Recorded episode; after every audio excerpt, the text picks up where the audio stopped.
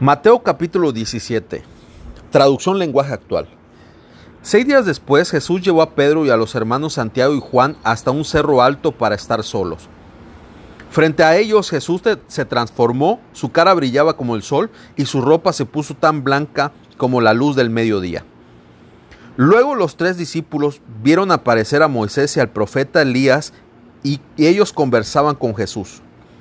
Entonces Pedro le dijo a Jesús, Señor, qué bueno que estemos aquí. Si quieres voy a construir tres enramadas, una para ti, una para Moisés y otra para Elías. Mientras Pedro hablaba, una nube brillante vino y se detuvo sobre ellos.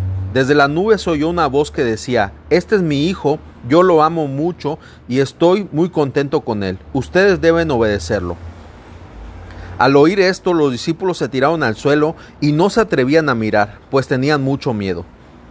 Jesús se acercó y los tocó y les dijo, levántense y no tengan miedo. Cuando los discípulos se levantaron vieron que Jesús estaba solo. Mientras bajaban del cerro Jesús les ordenó, no le cuenten a nadie lo que han visto hasta que yo el Hijo del Hombre haya muerto y resucitado. Los discípulos le preguntaron, ¿por qué los maestros de la ley dicen que el profeta Elías va a venir antes que el Mesías? Jesús le respondió, eso es verdad, Elías viene primero para prepararlo todo. Sin embargo, les aseguro que Elías ya vino, pero la gente no lo reconoció y lo trataron como quisieron. A mí el Hijo del Hombre también me tratarán así y sufriré mucho. Los tres discípulos entendieron que Jesús estaba hablando de Juan el Bautista. Cuando llegaron a donde estaba la gente, un hombre se acercó a Jesús, se arrodilló ante él y le dijo, Señor, Ten compasión de mi hijo y ayúdalo. Está muy enfermo y sufre de terribles ataques. Muchas veces cuando le da un ataque, cae al fuego o al agua. Lo traje para que tus discípulos lo sanaran, pero no han podido hacerlo.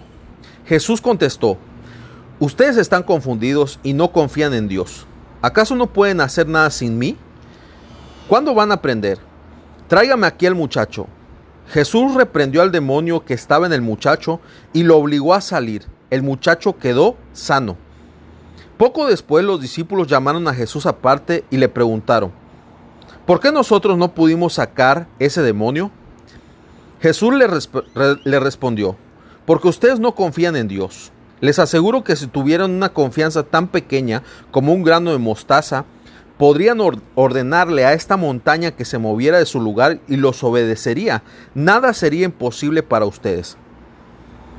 Mientras viajaban junto por la región de Galilea, Jesús les dijo a sus discípulos, mis enemigos me van a traicionar y me matarán, pero yo, el Hijo del Hombre, resucitaré al tercer día. Al oír esto, los discípulos se pusieron muy tristes. Cuando Jesús y sus discípulos llegaron al pueblo de Cafarnaúm, los que cobraban el impuesto para el templo fueron a preguntarle a Pedro, ¿paga tu maestro el impuesto para el templo?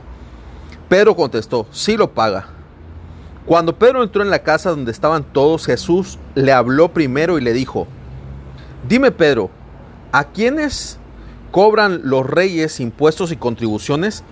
¿A los ciudadanos de su reino o a los extranjeros? Pedro contestó, a los extranjeros. Jesús le dijo, entonces los ciudadanos del reino no tienen que pagar impuestos. Sin embargo, para que esos cobradores no se enojen, ve al mar y echa tu anzuelo.